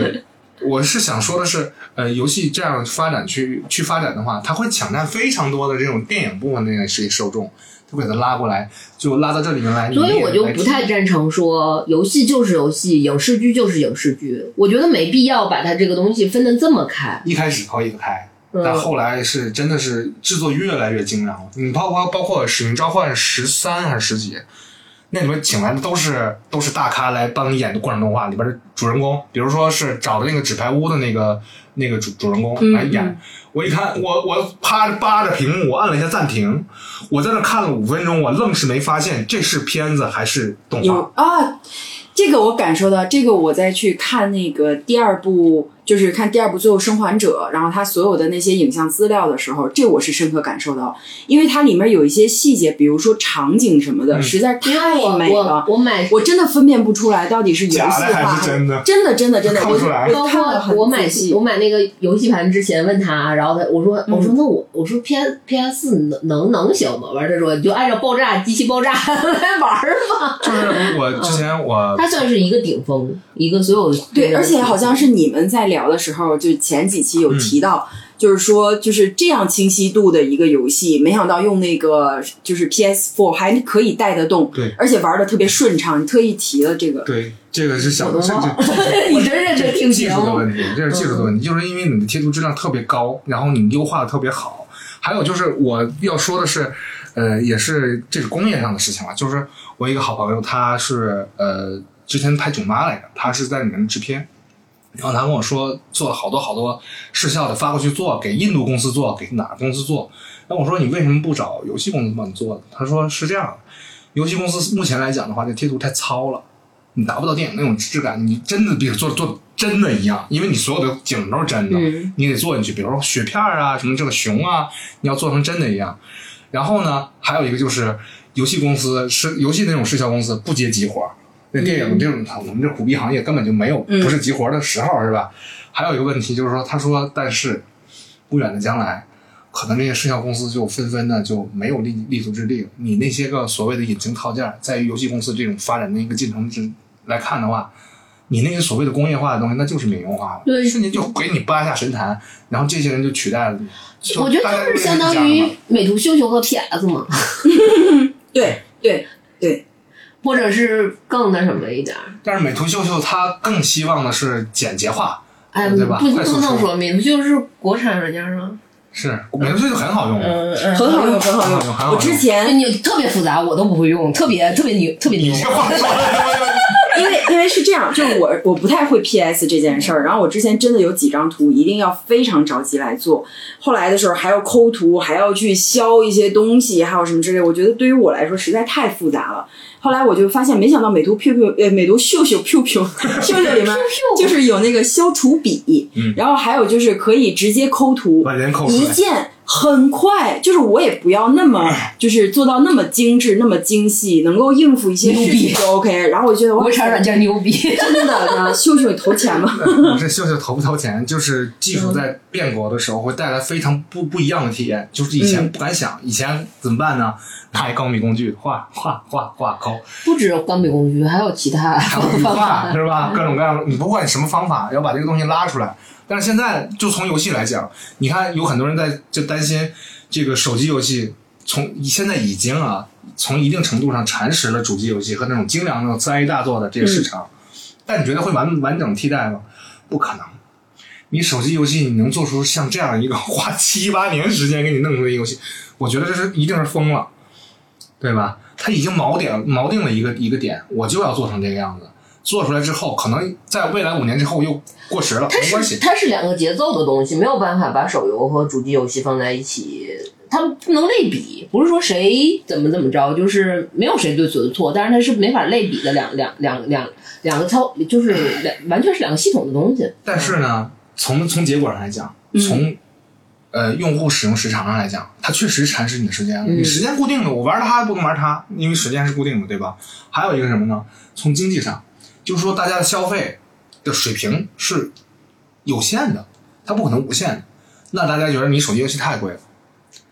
那他就觉得你主机游戏贵，你主机游戏四百多块钱，我手机游戏我不要钱，但是你想到不要钱，你要往里扔多少钱，这就是个坑嘛，两方都会对喷。但是我知道，我也明白，就是这种所谓的鄙视链和互互相的立场博立场是永远存在的。我觉得我看待这个问题还是相对于乐观，因为手游手游的这个这个兴起是什么呢？是因为现在哪怕是人对知识的获取都是碎片化的了，嗯，他没有办法说大块儿 大块的时间去给你玩主机游戏，你就想这个东这个游戏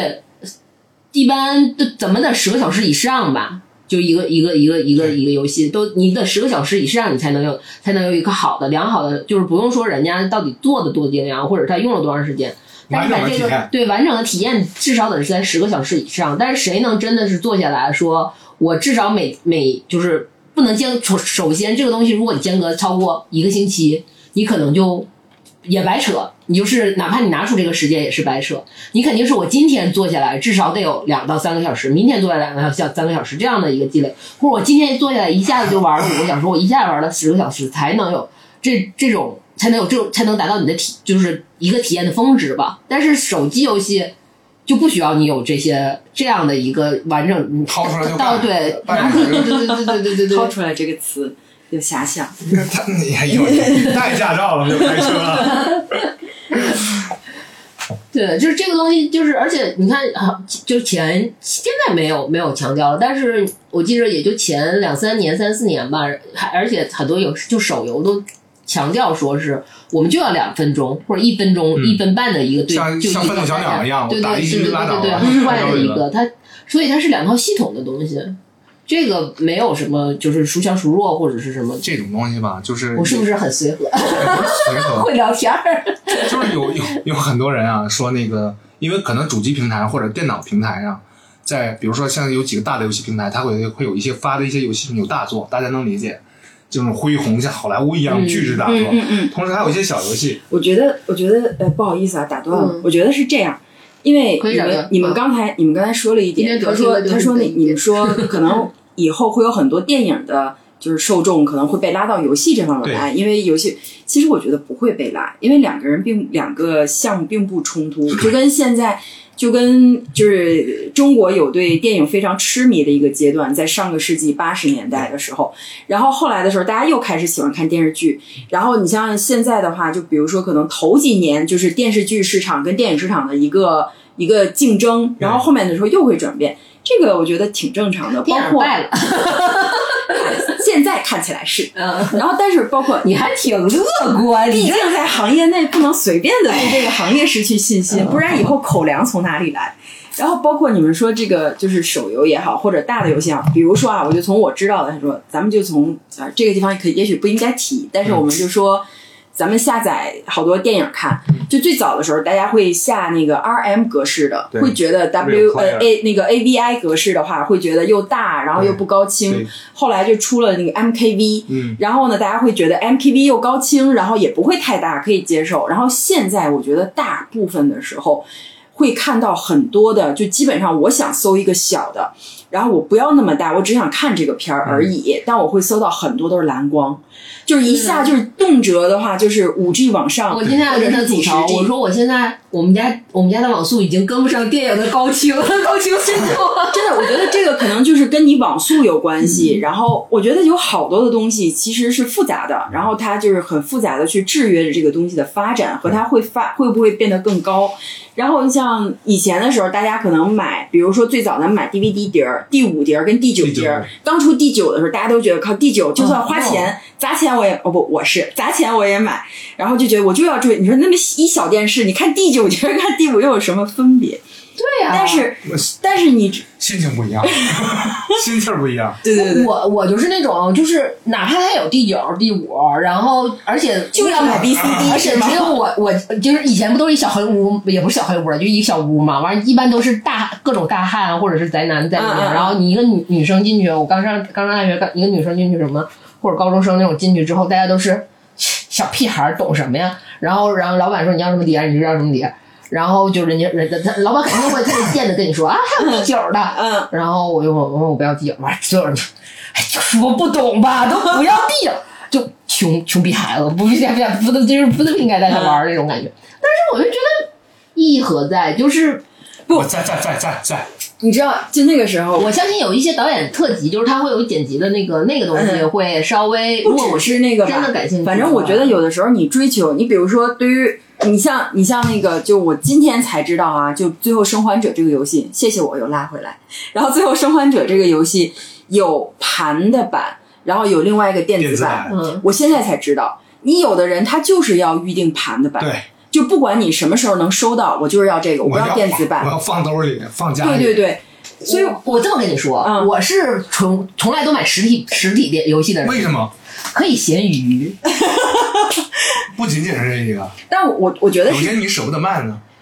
舍得就是不是啊？这个东西就给了我一个，我觉得它是给我变变相给了我个选择空间，而不是说我不舍得卖，对对对是给我一个变相选择空不，间。我觉得你这个可以引申，就是不管是游戏也好，还是我们接触的方方面面也好，当你的选择空间越多的时候，也许你就会选择更高质量的，或者只是满足我就是就是某一方面就可以，我不要那么高质量追求的。所以我觉得，就是所有这些东西不可能在拉扯当中失掉，完全消失，对不太可能。你像就是磁带这个出来之后，它其实那个时候冲击那个黑胶冲击的多严重对。但是现在的话，所有的专辑在出 CD 的时候，除了数字版之外啊，它可能 CD 还是会出，只是因为 CD 跟磁带只是塑料的东西，它可能保存价值不是那么高，嗯但是一定还会再出黑胶。就是有一些东西，它就是你的生活会让越来越多的越多的受众都可以共同生存，所以不太可能会失掉某一部分。你说到这个，就是买电子版和买实体版这个游戏，我就想到了今天咱俩聊，就是在微信里聊的时候，就是我说我说我说我我想明白我为什么对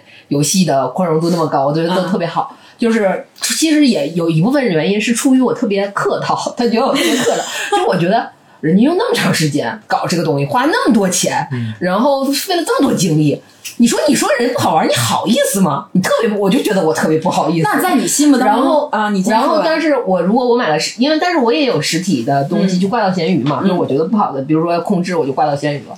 我就觉得这变相也是对他们的一种一种在我心里面的一个奖励，就是说，看吧，我没有把你挂咸鱼吧，我认可你，就是这种莫名的跟人家假装有一个互动的那种感觉，还是一种自我心理的一种满足吧。就心里给他封了个小阶级。嗯，对，就是嗯军功章给你来一个，就是那种。那你觉得有烂片吗？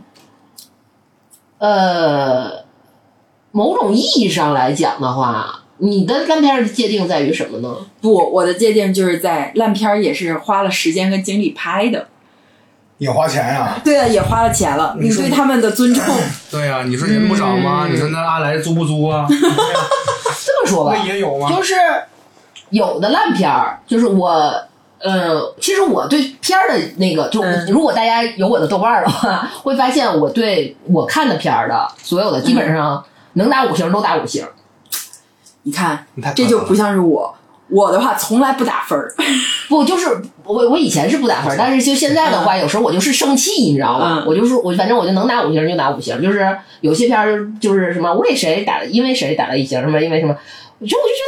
得人家挺好的，我就我就我就要我这个有点志气，有点默默默也有点那个键盘侠的意思，然后但是是反电，有点他也反键盘侠，就是我志气我就要打五星，然后但是有些片儿是。嗯，可能那种烂片儿是怎么的呢？是我看完他，我觉得他羞辱我。就他 虽然他是他花钱和花精力，花那么多时间，他羞辱我，那我忍不了。那这种片儿，你说，你举个例子，举个例子，来，大家想听这个，我特想听。嗯，哦不，这不别别别继续。就是行业内的人啊，低头不见抬头见。我以后虽然半隐退，但我也打算接活呢。是不是你做你做海报那几张全都不能看？哎呦，这这期高嘴型，我会把这个这他那个波形调大，他说 差不多吧。不这次这期这期的封面就直接用海报。真真的就是，我是觉得那种，那你说这种片儿，我为我为什么要对他有容忍度呢？就是他他来这么来羞辱我，我为什么要对他有对呀、容忍度呢游戏上不也是吗？对，嗯，骂街，我感觉我白活了，太多了，你知道吗？那我可能，那可能我的我我的生命力比较顽强，真的，就是用你你花了大概六七六七千万美金，你做了一个四三九九这样的东西给我，Flash 游戏，我怎么能接受呢？嗯，就是花了时间精力，这个东西其实是有一个内心平定的一个问题吧，就对是是算是算是一个个个人的一个内心平定，但是我是觉得。其实有的东西它就是，虽然它你也说有那种烂游戏什么什么 bra bra 什么之类的，但是有的是包括比如说我也买了很多，比如说鬼泣什么的，嗯。我我买完我就可能就打开了也就玩儿，我真的是九九新买的，就是九九九点九九九九新那种卖的，因为我是不喜欢这个游戏类型，但是我并不认为这个游戏羞辱我，我不喜欢这个，或者是我不喜欢这个游戏的人物，嗯我懂，他他是他是这种状态的，然后但是你要是说到这烂片儿呢，嗯，他是真的在羞辱我，就是他是等于那种把把就是他用了那么长时间，然后穿了一双鞋，然后天天扒着水，然后各种跑也不脱也不能也不换袜子，完了之后在我面前。开微笑着解开了鞋带，然后脱下了袜子，掰开了脚趾甲的缝儿，然后凑到我鼻子前让我闻。那你说这种的话，这个不叫羞辱，还叫什么呢？不稳。嗯，对，就是我觉得这那这种就没有就零容忍度啊。就你知道他是它是蓄对你造成一种蓄意伤害。我我说个题外题外话，但是这事儿也跟羞辱不羞辱有关系。有人会提出这样的一个疑问，就是苹果手机在刚刚刚刚开始有 App Store 的时候，大家可能在上面买一些 App，对不对？有的开发者开发很多很新奇的玩意儿，那个时候呢，App Store 的那个整个规则呀，也不是特别完善。这个时候冒出来一个 App，叫什么呢？叫 M Rich。嗯。M Rich，它打开下载之后，打开之后，屏幕上就显示一个钻石还是什么东西，没有了，一张图片，然后这个卖九九九九刀吧，好多人买，买完之后也不退款，我有这个之后 M Rich，、然后有人被买了之后投诉了，向苹果投诉了，说这是诈骗，嗯。我被羞辱了，嗯。你那我理解就是行为艺术。是行为艺术？但苹果给给的是你没有给用户带来嗯。任何有价值的嗯嗯。这种服务，提供这种服务，所以说它就被下架了。然后很多人就很怎么着，你知道吗？因为下架了之后你不能下了嘛，但是你手机里现在还存着。有的人就在网上拍卖这个手机，嗯。我是给下过 M Rich，嗯虽然账号退了，但是他还在这儿，代表老子有钱。你有这东西有身份象征。有的人觉得你是不是智商 上税上多了？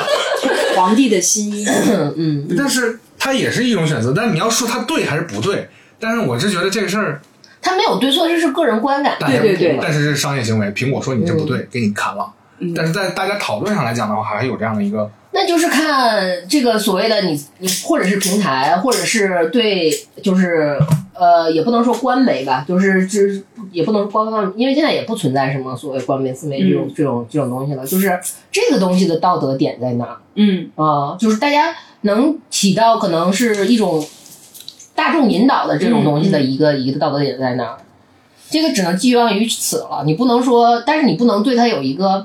就是那种的评定，我觉得就是有点这种的话，其实这个是一个，我觉得算是一个，因为他太人就是每个人不一样、啊，我觉得是这。样，就是就是嗯，真的是有很多时候啊，就是越发展，或者是越发达，或者是越有钱，或者就越好的环境，嗯，就大家的那种宽容度会越高，心态更开放，对，然后就是你的接受度会更高，就是你允许存在的各种类型也好，或者是就是意向也好，就会更广，就只就这样而已啊。啊。然后我觉得这没什么，就是喜欢不喜欢，或者包括游戏也是喜欢不喜欢，然后都嗯，别说影视剧，我觉得说影视剧会显得我很刻薄。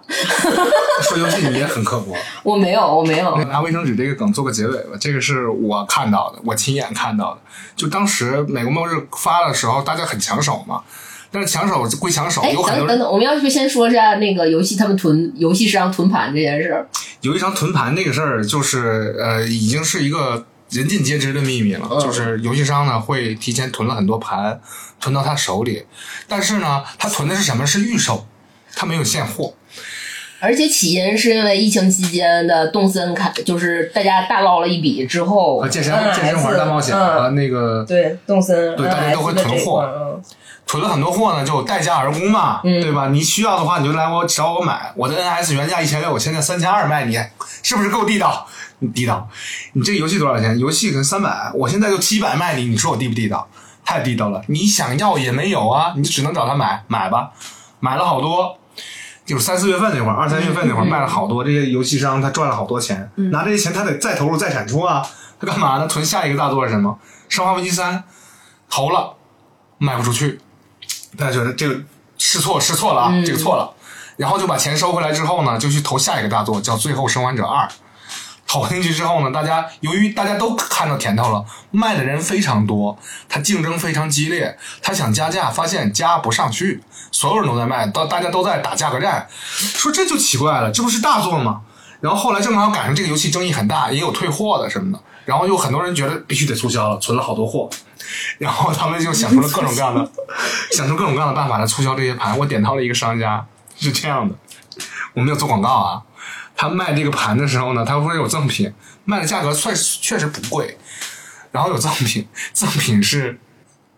一提维达四层的卫生纸。他说这个游戏玩起来废纸，你会哭的。然后我就看下边有没有买买家评论，说说那个说为什么给我寄了两题？那纸好像二十七块钱一提呢嘛，但是他卖的游戏不便宜，我把成本含进去了，卖了这么一堆纸。然后我说你卖点什么清风纸抽也行，他觉得可能量不够大，成本太高，他就卖这种这这种卷的卫生纸。他说废纸，那可能有老司机可能就想歪了，真的是废纸，你会哭的，对吧？这个游戏真的非常精彩。我们说了无数关于这些游戏的这个呃流程啊、内容啊、人设呀、细节呀，都不如你自己亲自去体验。这个就像我们的台长这样的苦手，就会调到我不是苦手，各位朋友，我真的不是苦手，就是我只是在某些时段会有一些上头，但我不是个苦手啊。嗯，是个高手。就 是他游戏难度基本上都调到最左，你可以体验一下游戏剧情，对吧？给你充谁说我调到最左？给你充裕的空间和时间，让你体验游戏的细节。我觉得你这个就是对于以自身认定为工具人这件事情的一个报复性行为都花啊。钱了，还不能多玩会儿吗？我并没有否认这一点。好，嗯，今天那个这个结尾就以刚才那个卫生纸的笑话作为结尾了，因为那个营销的这样的一个手段呢，实际上它应该贴合这个实际，但是也从一个侧面说明了这样的一个游戏呢，它更牵动了更多人这样的一个对。承载了很多人的记忆吧。对然后还有也说明它的嗯。这个 IP 我觉得还是有，我觉得是有价值的，还是有价值的。它的那个价值在于，不管是前期的那种呃大受好评，还是最后的争议，嗯嗯，褒贬不一是吧？对，褒贬不一啊、我喜，我觉得有争议也是件好事儿。嗯，呃，不管是嗯，首先是可能会，如果朋周围玩家玩家朋友多的话，首先是可以见人品。玩家朋友不多，比如像我，我们还可以录了好几期电台呢。反正作为一个游戏小白来讲啊，我觉得其实现在的游戏就不单是游戏，就里面真的有好多剧情线的东西，其实是可以看一下的。我可能不能全程的跟着这游戏去玩，但是我觉得我可以。嗯，云一下，对对对，对云玩一下，或者看一下那个玩的那个剪辑，或者在我们群里看见我们的争论之类的，然后随时有一些呃，就是这帮人为什么这么中二，已经年近四十，还在争论这种问题。我并不讨厌云玩家，我希望有更多的云玩家加入进来，然后大家去一起去体验游戏的美好，因为它带给你的体验确实是之前前所未有的。你要这样的一个交互，带着你的羁绊，比如说前一步 后一步有那么多那么多年的一个间隔，你可以无限的遐想、讨论，包括猜测，这就是这个游戏带给你最好的一个完整的一个体验。而且它没有像是影视剧的那种时间成本的那种控制，它跟影视剧是另一跟影视剧的操作是不一样的。如果你真的很喜欢故事的话，你会在里面找到，因为还是它它更它猎奇的东西多，嗯。它都市传说的东西多，嗯。它新概念的东西可能要比你看的影视剧的东西要多。嗯。我觉得这个东西也是也是一个很有趣的点可以去进入的，包括它可能如果是恐怖的话，嗯恐怖的点它会更恐怖，嗯科幻的点它会更科幻，就是它就是会打它所受开你的的限制对会限制影视会比剧更比要小要小很多。对对对对嗯。对，呃，你哎，怎么这么正能量，这么鸡汤？游戏这个事情，其实我更愿意把它归类为文艺作品。嗯典型的文艺作品，因为它确实带给你的是更多爽感也好，是思考也好，它能带给你非常多，嗯而且它可能留在你的记忆当中，可能无法抹抹抹抹掉的，对吧？对我玩完那个就是通关结束之后，我就真的是我是三点半通关完的，然后就做到早晨八点多，就是真的是情绪，我我觉得很很难有一个影视类的作品到如今年纪的我来说，给我这么大的恐怖片激荡恐怖片。不会，我对恐怖片儿就是已经是到了，它是特殊身体人群，嗯，对，这你不代表表，不代表对对对什么叫表？什么叫 表是什么意思？表层的玩家们，我这找不的好无力啊！苍白，精苍白。彩精彩。看大家看到乔尔死去的时候，会在弹幕上刷三个字儿，叫“爷青结”，你知道什么意思吗？你知道什么？爷青结，对，哪个爷？爷爷的爷，哦，不知道。爷的青春结束了，这是现在比较流行的一种说法，包括爷青回是什么意思？爷的一放青春回来了对，爷的青春回来了。快接着问我。为什么要接着无聊的？你为什么要问下去？这可能是现在大家互相聊天的是一种一种态势，嗯对吧？这也是现在的弹幕礼仪当中，呃，说这个东西有点老了，弹幕礼仪这可嗯能不是咱们这个年纪该讨论的问题了，因为可能我们大多数的时候去看视频的时候，老是缄默不说，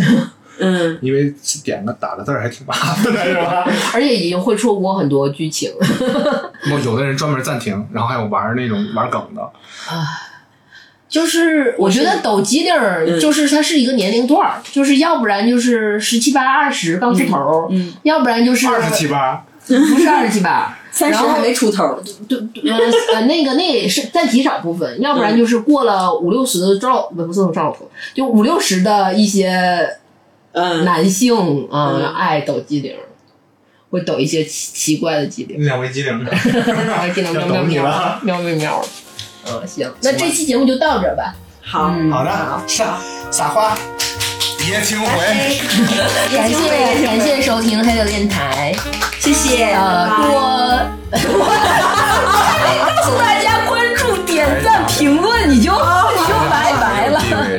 长是没有地位的，不，台长有地位，有地位，台长快，来关赞点住。评论评论，对，评论评论评论，我评论会抽奖的哟，嗯，对吧？我会随机抽奖的。但是如果说只有一个的话，对不起，我会把你删了。行吧，这结尾越来越垮，就这样吧。拜拜。拜拜。